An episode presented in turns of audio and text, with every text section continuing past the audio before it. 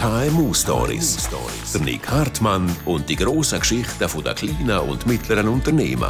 Ein Podcast vom Swiss Venture Club. Und in dieser KMU-Story Nummer 32 ist der André Silberschmidt vis-à-vis von mir. Herzlich willkommen, André. Danke, Nick, für Wir treffen uns zum ersten Mal im Leben, aber ich weiss irgendwie schon so viel über dich. Gleichfalls. Weil du so, weil du so präsent bist. Und du bist ähm, noch sechs Tage 29, wenn das ausgestrahlt wird. Du bist äh, FDP, die Liberalen Nationalrat. Du bist Vizepräsident von der Partei. Du bist Unternehmer mit einem Gastrounternehmen. Das nennt sich kein Sinn. Kein Sinn. Genau. Kein Sinn. Ah, Ja. Jetzt, wo ich das zum ersten Mal so sage, merke ich, ja, das heißt ja keinen Sinn. Es macht keinen Sinn. Ja, äh, ähnlich.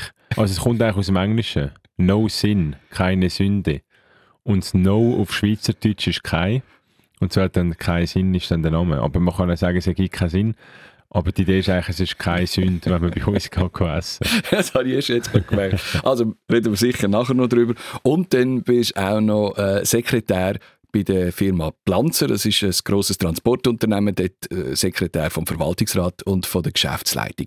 Äh, ich weiss im Fall echt nicht, wo ich mit dir soll anfangen soll. Was schlägst du vor? Also bekannt bin ich ja eigentlich als Politiker vor allem wahrscheinlich, oder? Jetzt nicht als Sekretär. Darum ist sicher das etwas, was mich die Leute kennen.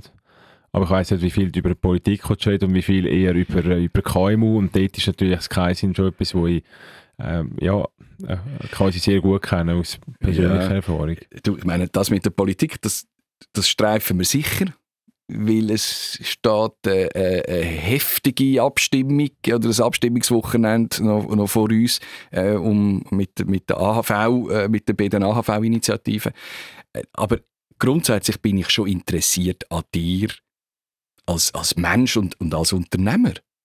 Du bist noch keine 30 Mhm. und hast, jetzt wenn ich das so lese, ein, ein Leben gelebt für, für vier, fünf, 50-Jährige. Also das, was du alles reinpackt hast.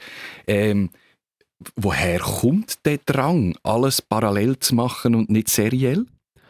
Ja, das ist eine gute Frage. Habe ich mir so eigentlich noch nie gestellt. Wahrscheinlich ist es zum Teil genetisch und zum Teil ist es auch, weil ich glaube, jetzt mein Vater ist auch einer, der immer sehr viel macht. Er hat auch, also er ist eher im Sportbereich, hat Sport studiert, hat, äh, ist mal Tischtennis-Nationaltrainer gewesen, ist in der Schweiz jetzt nicht äh, die Sportart, äh, zumindest im Breitensport schon, aber im Leistungssport nicht so im Fernsehen. Aber er ist immer sehr viel parallel Sachen am machen, auch viel Freiwilligenarbeit. Und in dem Sinne ist Politik ist auch viel Freiwilligenarbeit und ich glaube, ich habe wahrscheinlich von dort ein bisschen den Drang, zum einfach vieles anreißen und ich bin einfach wahrscheinlich ein Energiebündel und ich tue gerne ähm, mit neuen Ideen, mit, mit Menschen etwas vorantreiben und ich glaube, das alles, was du aufgezählt hast, das ist ja nur möglich, wenn du auch das zusammen mit anderen Menschen machst.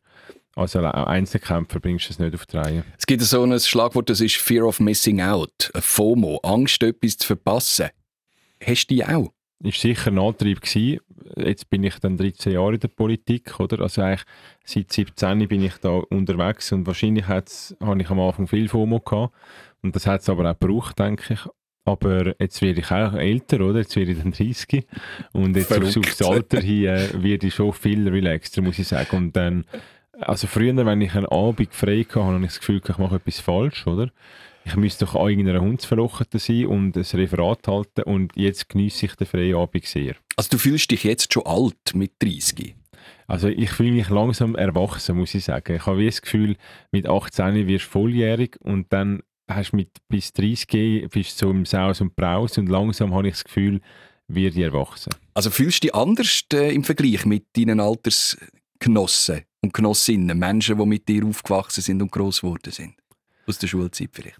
Also ich habe, das Schöne ist, all meine Freunde sind immer noch außerhalb von, von Politik und meistens auch außerhalb vom Business. Ich habe jetzt mit Kaisin, er ist der Geschäftsführer, ist ein guter Freund, auch die anderen beiden Mitgründer sind gute Freunde, aber sonst habe ich eigentlich ein, ein privates Umfeld, das jetzt nicht so Überschneidungen hat. Und ich muss sagen, ich fühle mich nicht anders gross. Ich habe einfach teils andere Interessen. Ich kann jetzt am Sonntag nicht drei Stunden Netflix schauen. Das, das äh, packt mich einfach zu wenig. Da lese ich lieber Unterlagen für die nächste Kommissionssitzung im Parlament. Das, Also bist du sehr pflichtbewusst, oder wie würdest du es umschreiben? wahrscheinlich ist es pflichtbewusst, aber ich mache es nicht, weil es es ist in dem Sinne nicht eine Pflicht. Man kann auch unvorbereitet an eine Sitzung gehen. Aber ich meine, es macht mir auch Freude, auch sehr informiert zu sein und durch das auch können einen Einfluss geltend machen. Weil am Schluss, also das merke ich in der Politik, aber im Berufsleben ist es nicht anders. Die, die die besten Argumente haben, die am besten informiert sind, die können auch etwas bewegen. Und das treibt mich auch an, am Wochenende vielleicht lieber diese Unterlagen zu studieren und, und nicht eine Netflix-Serie zu schauen. Wobei, das wäre im Fall auch nicht so schlecht, gell? Zwischen, oder hast du ein schlechtes Gewissen, wenn du so Sachen machst? Nein, null, gar nicht. Das nicht? Sport? Nein. Das hast der ja, Vater vorher gesagt. Schon, genau. Du dann ich, siehst auch so aus. Ja, danke. Jetzt muss ich auch mit 30 muss wirklich anfangen zu schauen. Sagst du, hey, ich bin 52, dann wird es im Fall hart. Also ja, das sage ich, aber, aber mit 30. Schauen, was das ist. Ich habe so das Gefühl, ab 30 tut dir der Körper nicht mehr das verzeihen, wo, wo er mit 18 dir verzeihen Ja, das hat sich aber auch geändert. Also, äh, früher sind die Politiker und äh, ich sage jetzt extra die, die männliche Form, äh, die Politiker, ja schon noch andere Kaliber gewesen, körperlich. Oder? Also ja. mit Kommission, mit Sitzungen und, und Aperos nachher und Nachtessen. Äh, ist, ist die Äußerlichkeit in der Politik auch wichtiger geworden? Äh, kann sein. Das, das weiß ich nicht. Aber ich würde sagen, es gibt die Art Typ Politiker gibt es heute immer noch. Die ist nicht äh, ausgestorben. Aber ich bin jetzt einer, ich, ich hasse so Aperos. Und, und darum, ich, ich versuche dann während der Session, wenn ich dann vom Morgen um 8 bis am Abend um 7 Uhr in den Parlamentssaal hocken, dann muss ich am 8 Uhr nicht noch ins Bellevue hocken und noch irgendwie ähm, eine Schuhsohle essen. und dann gehe ich lieber ins Fitness und bin für mich alleine. Also darum, ich, versuch, ich bin ich bin jetzt kein Spitzensportler, habe ich für mich auch entscheiden Früher habe ich das Gefühl gehabt, jetzt musst du fünfmal in der Woche ins Fitness und irgendwann habe ich gemerkt, das laugt dich eher aus, als dass es etwas gibt. Mhm. Dann habe ich gefunden, hey, Spitzensportler wirst du nicht mehr im Leben, gehst lieber dreimal, dafür ist es ein schöner Ausgleich und, und dann tust du die Zeit, die du sonst hast, eben für das investieren, wo du auch das Talent dafür hast. Für was wendest du am meisten Zeit auf in deinem Alltag? Wahrscheinlich Mails beantworten. Das ist etwas Dümmste, wo du, wo du eigentlich Zeit aufwenden kannst. Aber es ist, die Kommunikation ist natürlich viel einfacher geworden als früher. Und als, als Nationalrat, der auch eine Bekanntheit hat, kommt man so viele Anfragen über mhm. und so viele auch Meinungen von Bürgerinnen und Bürgern und auf allen Kanälen, also Mails mehrheitlich, aber natürlich auch die sozialen Medien. Und das braucht schon viel Zeit, um einfach das, was reinkommt, können abzuarbeiten. Und das ist aber etwas, was ich nicht will, dass es in zehn Jahren so ist. Ich hoffe, dass auch die künstliche Intelligenz, wenn ich eine Terminanfrage bekomme, mir schon kann vorschreiben ob ich dann überhaupt Zeit habe oder nicht und dass ich nicht selber noch muss anschauen muss. Also ich erhoffe mir da durchaus auch Verbesserungen in Zukunft. Aber nicht, dass die künstliche Intelligenz plötzlich das Land regieren würde. das, das, Nein, das so, so weit keine gescheite Lösungen geben. Du bist viel in der Öffentlichkeit, sei es als Politiker, aber auch äh, einfach als, als André Silberschmidt. Das, man nimmt dich wahr. Und was mir auffällt ist, auch jetzt, wenn du da wie von mir sitzt, bei dem Pace, wo du durchgehst, mit all deinen Projekten, all deinen Arbeiten, wo du dir aufhalsest oder gerne möchtest erledigen, du bist unglaublich ruhend in dir selber. Woher kommt das? Wahrscheinlich auch genetisch. Ähm, ich, also es wird mir immer gesagt in der Arena, oder? Sagen die Leute schätzen das so, dass einer nicht, nicht so unruhig ist und einfach auch ein bisschen faktenbasiert und so. Andere würden sagen, es ist langweilig, oder? Also es hat immer dafür und wieder. Aber für mich ist klar, eben der Sport ist wichtig und ich schlafe etwa acht Stunden pro Tag, mhm. also vor allem in der Nacht. Und, und dann schaue ich, dass ich eigentlich keinen Alkohol trinke unter der Woche. Und das sind so die drei Rezepte und wenn ich das einhalte, habe ich, bin ich total entspannt. Und ich merke, wenn eins von diesen drei einreißt, dann, äh, dann bin ich übermüdet oder ungeduldig und genervt und so. Also ich brauche das wie im Leben, den Sport, den Schlaf und den Alkoholverzicht. Und, und dann geht es mir eigentlich gut. Jetzt Gast in der KMU-Story Nummer 32 ist der Politiker und Unternehmer der André Silberschmidt. André, wir sind gerade wieder zurück nach einer kurzen Werbepause. Partnerin des inspirierendsten Unternehmernetzwerks der Schweiz? Warum nicht? Als Bank für Unternehmerinnen und Unternehmer und stolze Partnerin des SVC engagiert sich die Credit Suisse für ein starkes Unternehmertum in der Schweiz. Erfahren Sie mehr über unser Angebot auf credit-swiss.com/Unternehmer. Und jetzt weiterhin viel Vergnügen mit den faszinierenden Geschichten rund ums Schweizer Unternehmertum. Der André Silberschmidt ist Gast in der KMU Story Nummer 32. Das ist KMU Story, der Podcast vom Swiss Venture Club. André, vor äh, richtig gerechnet etwa sieben Jahren bist du in Südostasien gewesen. Genau, ja. Mit Freunden. Ja. Das war so, ich 22 gewesen. Äh, und dort hast du etwas gegessen, das dein Leben hat sollen verändern. Kannst du die Geschichte mal erzählen? Ja, genau. Wir sind auf Thailand gegangen. Zuerst auf Bangkok, nachher haben wir auf Krabi wählen, wenn ich mich richtig erinnere. Äh, das war, glaube ich, eine Insel, gewesen, ja. Wo jetzt sind wir noch ein bisschen ausruhen nach, nach Bangkok. Das war eigentlich so eine typische Reise, gewesen, so eine Junggesellenreise, oder? Wir haben eigentlich viel gefestet, sind dann irgendwann zu Mittagessen in so einem äh, Einkaufshaus. Die sind ja riesig in Bangkok. Und dort bin ich dann am Sushi-Burrito-Stand. Also, was, also so ein Einkaufs-, also so ein, äh, ein Warenhaus. So, ah, okay. Ich bin Genau. noch nie gewesen. Ich bin noch nie Ja, es ist einfach so ein riesen Shopping-Mall. Aha. Und dort hat es ja so Essensstände und an einem Stand ist dann Sushi-Burrito und zum Teil auch ein Pokeball verkauft worden. Und dann hat Das hat man noch nicht habe gekannt. ich nicht gekannt Mhm. in Zürich. Und da habe ich aber noch, noch gut gefunden. Und eigentlich noch ein Gag, so ein Sushi-Burrito. Es ist, es ist eigentlich wie ein grosses Sushi, einfach, wo ausgeht wie ein Burrito. Und dann habe ich mir das aufgeschrieben und gefunden, hey, das bringst du jetzt auf Zürich. Aber ich bin ja damals Bankangestellter, ich habe Banklehre gemacht, habe keine Ahnung von Gastronomie. Und dann habe ich das Telefon in die Hand genommen in Zürich und äh, habe mal einen Gastronom gefragt, ob er mich unterstützen will. Das war der Markus Segmüller, der das Loft 5 unter anderem macht in Zürich. Dann hat er gesagt, du, ich will nichts Asiatisches machen, aber er würde mir eine Fläche können zur Verfügung stellen für fünf Monate.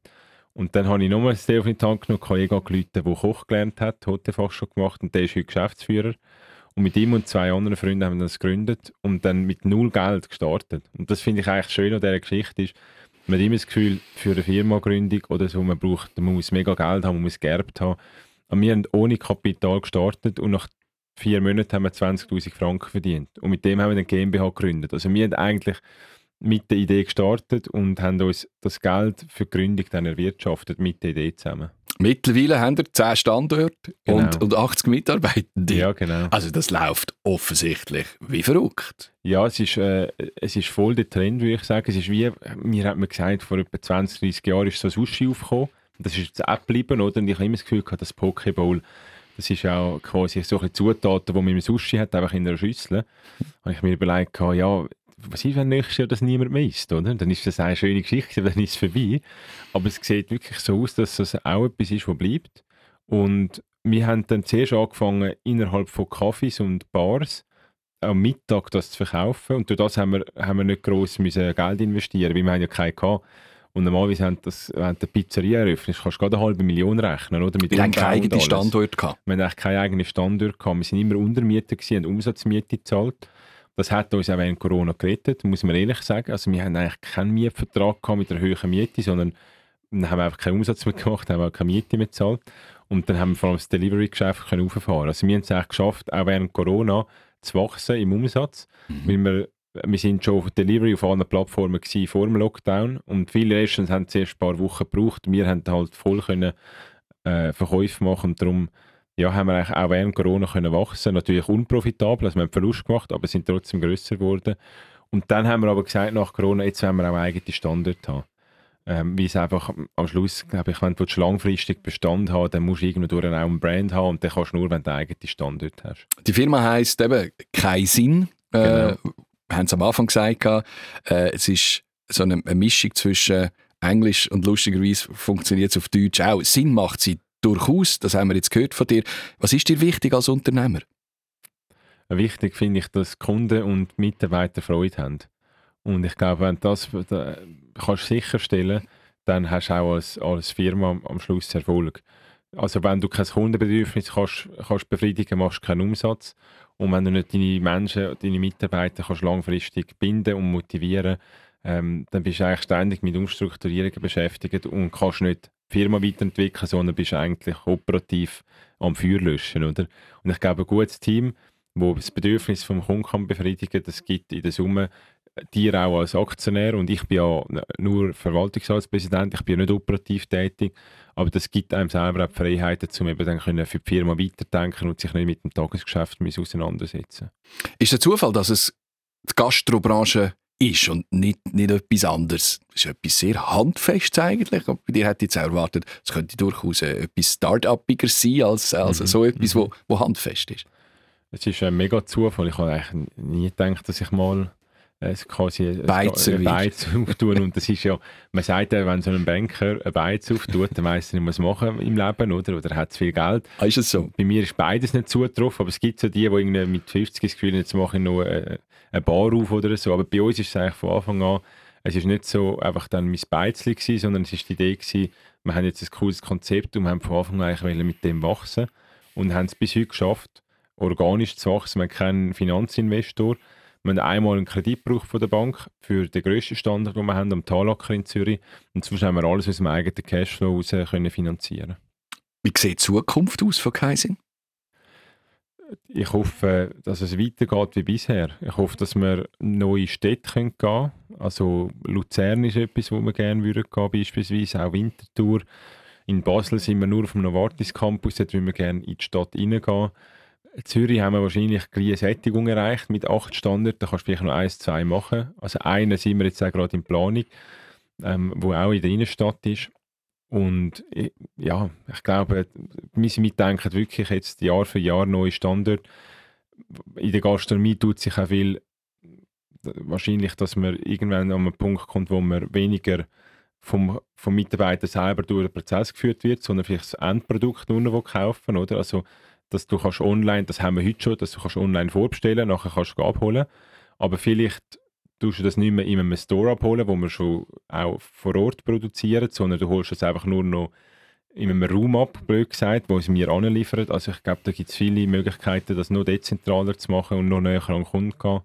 Aber der Kern, dass wir eine gesunde Ernährung äh, für Menschen, die auch ja, meistens solche, die arbeiten, die am Nachmittag nicht wollen, äh, auf der Couch liegen, weil sie gerade so viel Pizza gegessen haben. Ich glaube, der Kern wird bleiben, dass es gesund soll sein und frisch. Genau, du kämpfst gegen ein Suppenkoma. Kannst du selber eigentlich kochen? Nein.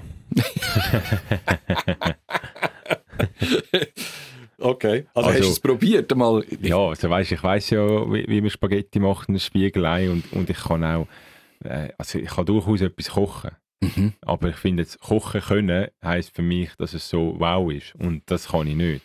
Mhm. Aber ich, ich, kann mich selber ernähren und das, also in dem Sinne, ich kann auch gesund etwas essen, aber ich, wenn ich dann allein daheim bin, dann mache ich mir irgendwie Poulet mit Brokkoli, so als ob ich ein Gym-Freak wäre, aber das bin Aha, ich nicht. Ja. Aber ich finde, genau, ja. ich habe beides Gefühl, es tut mir gut, aber das Poulet ist nicht besonders fein und, und das Brokkoli oh, auch nicht. du Arme. hey, lustig, ich hätte jetzt fast können schwören, weil kreative Menschen, die können ja zeichnen, die können, äh, können kochen, künstlerische Adern. Hast du die gar nicht? Nein, nein, recht wenig, muss ich sagen. Und darum brauche ich Menschen um mich herum, wie jetzt unser Geschäftsführer, der Delano, der ist sehr kreativ und sehr künstlerisch und so. Er hat aber weniger Freude, über EBIT zu reden, oder? Und, und den EBIT optimieren, das ist für mich, da könnte ich stundenlang hinter dem Excel sein, oder? Ah, wirklich? Und das, das sind mir wirklich komplett verschiedene Typen. Und das ist auch nicht immer einfach, oder? Weil ich sage dann, du, der Overhead und so, müssen wir vielleicht schauen, dass die Kosten nicht überproportional steigen. Und er denkt in der Vision, oder? Und denkt, wie Kaiser in fünf Jahren ist, oder? Und das sind zwei verschiedene Welten, wo aber enorm wichtig ist, wenn die äh, in einem Team hast, finde ich. Und darum bin ich wirklich weniger der Kreativ äh, im Team. Du bist äh, Politiker, wo, wo bekannt dafür ist, äh, sich mit allen Parteien, mit allen Exponentinnen und Exponenten regelmäßig auszutauschen. Ich schätze dich als sehr kompromissbereiter Mensch äh, ein. Du bist lange auch in einer Wege mit äh, Kolleginnen und Kollegen aus, aus anderen Parteien, von links äh, bis noch äh, ein bisschen liberaler, als das die Liberalen manchmal sind. Ähm, jetzt geht es um eine Abstimmung, wo, wo, wo, wo das Land meiner Meinung nach schon lange nicht mehr so klar polarisiert hat. Es, es geht äh, um, um die, AHV-Revision, das Rentenalter 66, äh, eine Initiative, die von den Jungfreisinnigen eingereicht wurde. Es geht um die 13. AHV-Rente, äh, also wie ein 13. Monatslohn. Und eure Partei ist, ist ganz klar dagegen. Wie erzählst du das deinen Mitarbeitenden? Ja, die interessiert das nicht groß, muss ich sagen. Ähm, weil wir haben vor allem jüngere Mitarbeiter, weil es halt an der Front meistens so Studentenjobs sind, wo man zwei, drei Jahre macht. Wir haben äh, vereinzelte Mitarbeiter sind seit dem Anfang dabei, die sind fix angestellt, das sind teils auch äh, Väter und Mütter, Aber wir haben jetzt nicht äh, mega viel, die kurz vor der Pensionierung sind oder schon in der Pensionierung. Darum rede ich mit Ihnen eigentlich äh, wenig bis nie über die AHV. Warum braucht es deiner Meinung nach die, die Initiative für ein Rentenalter 66? Ja, die demografische Entwicklung ist klar. Wir sind eine Minderheit in der Schweiz, die zwischen 25 und 65 ist. Das heißt, wir haben all diese Sozialsysteme geschaffen, wo die Mehrheit in der Schweiz den Karren gezogen hat und gleich ist das die Minderheit in der Schweiz. Und wenn wir nichts äh, ändern am System, haben wir massiv höhere Steuern, Mehrwertsteuern oder Lohnabgaben und ähm, uns fehlen auch die Arbeitskräfte. Und beides trifft mich als KMU. Oder? Also einerseits, wenn ich mehr Steuern muss zahlen, mehr Lohnabgaben habe, habe ich weniger Spielraum beim Nettolohn von meinem Mitarbeitenden. Und auf der anderen Seite, wenn mir die Arbeitskräfte fehlen, dann muss ich Standard schliessen, dann kann ich nicht mehr weiter wachsen. Und durch das, dass wir das Rentenalter 65 haben, im Moment gehen 20, 30'000 netto aus dem Arbeitsleben raus mhm. pro Jahr und es kommen weniger nach. Also netto bleiben 20, 30'000, die fehlen, oder? Und mit dem Rentenaltererhöhung können wir einerseits der AV etwas Gutes tun. Sie hat nachher mehr Geld. Wir haben dann mehr Geld, um die Rente zu erhöhen. Und auf der anderen Seite haben wir auch in der Wirtschaft mehr Arbeitskräfte. Der 13. Monatslohn ist so etwas Grandioses für uns alle. Ich schätze das, für uns alle. Ich schätze den extrem. Ähm, dort habe ich schon ein grosses Verständnis, ähm, wenn, wenn, man auch sieht, wie, wie viele ältere Menschen und, und gehörst wahrscheinlich eher zu den Privilegierten, du bist ein Unternehmer, ähm, die das Leben lang angestellt worden sind und am Schluss müssen sie jeden Franken um, umtrüllen bei diesen Kosten, bei diesen äh, äh, Lebenserhaltungskosten, ein Pokéball kostet auch nicht 5 Franken 50, äh, wie, wie argumentierst du dort dagegen? Ja, es gibt verschiedene Argumentationsschienen. Wir können es äh, einerseits anschauen, ist Bedürftigkeit um und wenn wir schauen, wer ist die vermögendste Generation, dann ist es die ältere Generation. Und wer hat das grösste Schnitt, Armuts, ja. im mhm. Schnitt. Und mhm. das grösste Armutsrisiko haben junge, vor allem junge Familien. Und da muss ich sagen, grundsätzlich eine Umverteilung, weil zahlen würde ja die arbeitende Bevölkerung, ob jetzt mit Lohnabgaben oder mit Mehrwertsteuer oder mit welchem Modell auch immer, die, die noch länger leben, die zahlen mehr davon. Oder? Und dann ist die Frage, ist für mich eine Umlage von den Jungen zu den Eltern gerechtfertigt, obwohl eigentlich die Jungen eher ein Kaufkraftproblem haben als die Eltern, muss ich sagen, das ist jetzt makroökonomisch, nein, ist nicht gerechtfertigt. Jetzt kann man den Einzelfall anschauen und kann sagen, äh, natürlich gibt es viele Menschen im Alter, wo, wo knapp in Kasse sind und natürlich müssen wir dort Verbesserungen herbeiführen. Und das finde ich, das müssen wir aber machen, ohne dass wir es einfach allen geben, weil das kostet etwa 5 Milliarden pro Jahr. Und wenn wir es gezielt machen, sind wir bei etwa einer Milliarde. Das ist immer noch sehr viel Geld pro Jahr. Aber es ist wenigstens zielgerichtet eingesetzt und es kommt zu Leuten, die es auch notwendig haben. Und darum bin ich immer der Meinung, in der Sozialpolitik muss man gezielt vorgehen, man muss den Menschen das Leben verbessern, die heute äh, nicht ein anständiges Leben können führen können. Wir haben ja zum Glück die Ergänzungsleistung, also es muss niemand in Armut leben. Wo, haben wo, wir aber, dann, vielleicht müssen wir sich ein bisschen entstigmatisieren, genau, den, Mut absolut. machen, dass, dass man sich dort dann auch melden und dass, dass, dass man sich nicht muss schämen dafür. Passt halt nicht so zur Schweiz, oder? Ist es so. Und das finde ich, das ist wirklich nicht gut. Und es wäre wichtig, dass die, die, die Scham weggehen Ich habe das auch mit den Sozialversicherungsanstalten angeschaut. Ich habe äh, zu den Zürcher natürlich einen Kontakt und die haben mir gesagt, hey, look, bei uns kannst du einfach reinlaufen, du musst keinen Termin vereinbaren. Es hat eine Mitarbeitende oder Mitarbeiter, wo, wo, wo sich Zeit nimmt, um mit dir alles durchzugehen und schauen, wie du zu diesen Grenzungsleistungen kommst. Also ich glaube, Behörden haben es wirklich versucht, so niederschwellig wie möglich zu machen. Am Schluss ist es in den Köpfen der Leute, dass viele auch aus falschem Stolz finden, ich habe jetzt Leben lang, äh, genau. ja, bin ich beim Staat quasi nicht äh, zur Last gelegen. Also, mhm. Und jetzt wollte ich das auch nicht im, im Alter, aber ich habe jetzt gerade äh, meine, meine Grosstante, wenn man so will, ist, ist vor kürzlich verstorben. Sie war etwa 20 Jahre im Altersheim, gewesen, hat ähm, in Würde können alt werden und sie hat immer Ergänzungsleistungen bezogen. Und das ist null Problem gewesen von dem Moment an, wo sie die, Formalie ausgefüllt hat und sie hat das, äh, das Alter in Würde gehabt. Das habe ich gefunden, das ist so wichtig, dass wir das System haben und es soll wirklich gebraucht werden, weil ich sehe ja dann auch die Menschen, die es dann davon profitieren, die leben nicht ins Haus und Braus, im Gegenteil, oder? Aber sie haben das, ein Alter in Würde und das finde ich, hat jeder Mensch verdient in der Schweiz. Ganz ehrlich, wirst du jetzt häufig konfrontiert, du hast am Anfang gesagt, du bekommst viele Mails von, von Wählerinnen und Wählern, wirst häufig konfrontiert mit äh, Mails von älteren Menschen, die sagen, ja, sie, Herr Silberschmidt, Entschuldigung, mit 29 oder knapp 30 und sie wollen sagen, wie es bei mir oben läuft. Ich bin ja, ich bin 65 oder 66, ich habe das Leben gelebt. Wird dir das Alter etwa mal vorgeworfen? Ja, das ist es so. Also es wird mir nicht nur das Alter vorgeworfen, sondern generell, ich habe noch nie geschafft, ich sage äh, quasi nur Sohn von Beruf und so. Und dann finde ich, finde ich immer ein bisschen, billig, schießt mich auch ein bisschen an, wenn Leute so mit so äh, Mails kommen. Ich finde, hey, kannst du wenigstens mal schauen, was ich gemacht habe im Leben? Und ich wollte nicht sagen, ich habe jetzt hergebützt oder ich habe eine Banklehre gemacht und auf der Bank gearbeitet, gibt körperlich ist wahrscheinlich jeder Job anstrengender als der, oder? Einverstanden. Aber ich setze mich jetzt schon so lange und ich arbeite 12, 13 Stunden pro Tag und etwa 5, 6 Tage in der Woche. Also ich mache nicht zu wenig, oder? Und dann finde ich teilweise so, sind das recht plumpe Aussagen, oder? Aber wenn mir jemand schreibt und sagt, das ist ein riesiges Problem oder ich finde keinen Job mehr, habe ich schon einige Jobs können vermitteln und ich versuche jeder Person auch zu helfen. Aber teilweise ja, gibt es dann schon auch Mails oder, oder Anrufe, dann muss ich sagen, das ist ein neu ähm, am Strafgesetzbuch, oder? Okay, passiert viel, noch dass bedroht Nein, zum Glück nicht so viel. Mhm. Aber es ist deine Wahrnehmung, könnte ich nur zustimmen, es ist wirklich so kässig, die mhm. Abstimmung. Und das finde ich mega schade, weil ich habe das in den letzten Jahren nie gross erlebt. Ich habe immer gefunden, Politik, da geht es um das bessere Argument und am Schluss gibst du die Hand, oder? Und dass die Kässigkeit, die jetzt herrscht, ich hoffe, dass wir die wieder loswerden.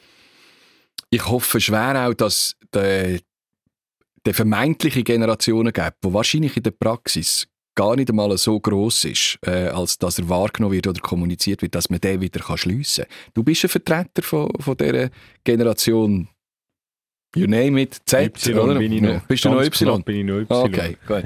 Aber äh, Kolleginnen und Kollegen, die vielleicht zwei, drei Jahre jünger sind, gehören zu der Generation Z, äh, hört man immer wieder, äh, die wollen weniger arbeiten, die wollen nicht mehr arbeiten, äh, wollen Teilzeit arbeiten und sich vielleicht auf der Maslow'schen Bedürfnispyramide in der Selbstverwirklichung ein bisschen, ein bisschen suhlen. Ist es so? Ich glaube, ähm, der, der Sinn für die Lebensqualität nimmt natürlich laufend zu, weil man auch man hat viel mehr Wohlstand in der Gesellschaft, darum kann man sich auch viel mehr mit diesen Fragen auseinandersetzen. Und vor äh, ein paar Jahrzehnten hat man sich noch mehr mit existenziellen Fragen auseinandersetzen Ich erlebe aber sehr viele Junge, die einen enormen Drive drauf haben, die auch frühe Firmen gründen, die, die schnell selbstständig werden, die, die sich nicht mehr eine Karriere bei einer Firma können vorstellen wo sie sich 20 Jahre lang aufschaffen und mhm. je nachdem haben sie einen blöden Chef, der dann nicht geht und nachher haben sie das ganze Leben wollen, den Post übernehmen. Also ich merke, da, da ist schon viel mehr Individualität drum. Ähm, ich glaube, also ich, ich habe das Gefühl, jede Generation wird, wird ihren Weg machen und ich bin da überhaupt nicht der Pessimist, der das Gefühl hat, jetzt schaffen sie dann noch Teilzeit, um Himmels Willen, oder? Das ist, das ist verpönt und so. Im Gegenteil, ich finde, am Schluss müssen wir uns auch als Gesellschaft fragen, wie können wir den Wohlstand erhalten, wenn wir immer weniger Leute sind, die arbeiten. Und zwar, das ist jetzt nicht auf das Pensum bezogen, sondern auf die Anzahl Personen. Weil halt Demografie, jetzt hast du die Babyboomer, wo, wo jetzt alle in Rente sind und die haben das Leben lang geschafft und eingezahlt, darum haben sie auch Anspruch auf ihre Rente. Aber irgendwie müssen wir das als kommende Generation schaffen, um auch den Wohlstand können erhalten. Und die Diskussion findet meiner Meinung nach noch zu wenig statt, weil wir uns noch nicht bewusst sind, was für Auswirkungen das Demografie wirklich nicht nur auf die AHV, das, ist, das sieht man halt effektiv, aber auch auf, die Gesellschaft und auf die Wirtschaft hat. Das andere Reizthema im Moment ist äh, Artificial Intelligence. Äh, wenn wir gerade bei den Arbeitsplätzen bleiben, äh, viele, wo viele, wo ein älter sind, wo, wo Angst haben, dass sie vielleicht wegrationalisiert werden, dass, dass Jobs verloren gehen. Ist es ein Fluch oder ist es ein Segen, die KI, Artificial Intelligence? Ich glaube, ähm, netto quasi ist ein Segen. Aber natürlich ist, ist es auch, hat es auch Gefahren und die muss man ernst nehmen. Aber vor, Jahr, vor ein paar Jahren hat man offen gesagt, die Digitalisierung die nimmt uns Jobs weg. Und ich muss sagen, ich höre das immer weniger. Ich, ich habe viele, die sagen, zum Glück kann ich automatisieren, sonst kann ich gar keine Jobs mehr in der Schweiz anbieten. Weil viele repetitive Aufgaben einfach in der Schweiz mit dem Lohnniveau und mit den Mieten, das kann man sich gar nicht mehr leisten. Und dann ist man eigentlich froh, hat man eine Automatisierung und, und die künstliche Intelligenz hilft vor allem mit der Automatisierung, meiner Meinung nach, dass wir dann die, die Jobs mit Wertschöpfung weiterhin in der Schweiz haben. Also ich glaube, Digitalisierung hilft uns eigentlich, um die Jobs in der Schweiz zu behalten und neu zu schaffen. Ich bin letzte bin ich mal, das ist noch spannend, bei der Geberit mhm. äh, in Rapperswil-Jona, um die Produktion anzuschauen. Und was dort alles automatisiert ist, ist abartig. Dort sieht man wenig Mitarbeitende. Aber die, die rum sind, die kann man in der Schweiz beschäftigen. Und wenn man die Automatisierung nicht hätte, hätten wir wahrscheinlich irgendwo im Osten, äh, also außerhalb der Schweiz, in Osteuropa, hätte man dann Produktion und gar keinen Arbeitsplatz mehr in der Schweiz. Und das finde ich, das Zusammenspiel von Mensch und Maschine, das wird es immer brauchen. Und das muss der Schweizer Weg sein, dass wir, dass wir den Menschen befähigen können, dass er eben mit der Maschine kann umgehen kann und nicht, dass ihn die Maschine wird ersetzen Du bist verheiratet, hast selber äh, kein Kind. Angenommen, du hättest einmal Kind. Du bist ein Paradebeispiel für einen dualen Bildungsweg in der Schweiz. Du hast eine Lehre gemacht, du hast dann schlussendlich noch einen Masterabschluss gemacht. Ähm, was ratest du deinen Kindern mal, für eine Ausbildung zu machen? Ja, ich meine, nur nach 15 Antwort ist immer, sie sollen selber entscheiden und sie sollen ihren Weg gehen, oder? Das würde ich natürlich auch sagen in der Tendenz hätte ich wahrscheinlich mehr Freude, wenn sie eine Berufslehre machen würden. Aber, aber wenn dann äh, meine Tochter sagt oder mein Sohn, ich will jetzt Professor werden an der Uni, dann ist das auch ein Hammerweg. Aber, ja, ja, logisch. Klar. Aber ich finde jetzt, wenn, ja, wenn, wenn sie kommt so. und sagt, ich will Schreinerin werden, hätte ich eigentlich mega Freude. Also, weil ich glaube, da sind wir jetzt auch wieder bei der Demografie, oder? So viele Firmen stehen vor einer Unternehmensnachfolge und das Gefühl hat, dass die Büzerinnen und Büzer, die sind jetzt äh, wahrscheinlich gleich, gleich wichtig und irgendwann werden sie wichtiger wie der Bürolist, mhm. weil es einfach fast niemand mehr gibt, oder? Und die können auch entsprechend einen anständigen Lohn verlangen, was sie in der Vergangenheit nicht haben können. Und darum glaube ich, ist die Bedeutung von denen, die, die eine Lehre machen, die, die auch ein Handwerk lernen, die wird zunehmen in Zukunft. Und da hätte ich auch Freude, wenn meine Kinder etwas auswählen würden, das Zukunft hat, aber eben auch der Uni-Professor wird es in Zukunft brauchen, um die grossen Fragen im Leben können einordnen und zu beantworten. Du kannst bereits zurückschauen auf eine sehr erfolgreiche Karriere, politisch wie auch als, als Unternehmer, André. Was hast du noch für Ziel? Bundesrat? Hm. FDP-Parteipräsident, jetzt wenn der Thierry Burkhalter SRG-Präsident wird. ja, genau. Und auch wieder schmunzeln, wo ich das gelesen habe. Kreativität ist, das ist mir wirklich kreativ, wenn es um so Nachfolge-Karussell geht. Äh, ich habe meine Ziele nie an Posten orientiert. Also, äh, wo ich politisch noch hin will und enden wird, weiß ich nicht. Mein Ziel ist, politisch wirklich die Themen von der Demografie können aufzubringen und Antworten versuchen zu finden. Und zwar nicht nur auf die AV bezogen, sondern auf den Arbeitsmarkt, auf die Gesellschaft, auf das Gesundheitswesen, ein riesiges Thema, was die Demografie für Auswirkungen hat. Also dort dranbleiben und unternehmerisch äh, sicher mit Kaisin weiterhin können wachsen und Freude haben und vielleicht auch das ein oder andere Neue mal, mal anschauen. Aber vielleicht nicht mehr von Null an starten, sondern vielleicht auch bestehende Firmen können, können mithelfen und, und dort äh, einen Beitrag leisten. KMU-Story Nummer 32 mit dem Nationalrat und Unternehmer ähm, André Silberschmidt. Hey, wir sind am Schluss. Schade. Ja, es hat auch, es hat auch Spass gemacht. Mal, äh, ja. Ich wünsche dir zu deinem runden Geburtstag in ein paar Tagen schon jetzt alles Gute. Ich hoffe, äh, dass du mal eine Ausnahme machst und nicht auf deine acht Stunden Schlaf äh, äh setzt, sondern dass du das richtig lässt. Krachen machst du eine Party. Ja, ich mache wahrscheinlich, also ich habe eigentlich drei, drei Feste geplant. Freitag, Samstag, Sonntag. Am Sonntag ist die Familie und am Freitag sind so meine Dorfkollegen, dort wo ich aufgewachsen bin, und am Samstag so die Stadtkollegen. Hey, alles Gute, schön bist du da gewesen. Danke für die Einladung. Der Podcast und alle anderen KMU-Stories bis jetzt, alle anderen 31, die findet ihr dort, wo es gute Podcasts gibt. KMU Stories. Der Nick Hartmann und die grossen Geschichten der kleinen und mittleren Unternehmen. Ein Podcast vom Swiss Venture Club, einem KMU-Netzwerk, wo in allen Regionen der Schweiz mit seinem Prix SVC der besten Unternehmer vom Land die verdiente Anerkennung verschafft.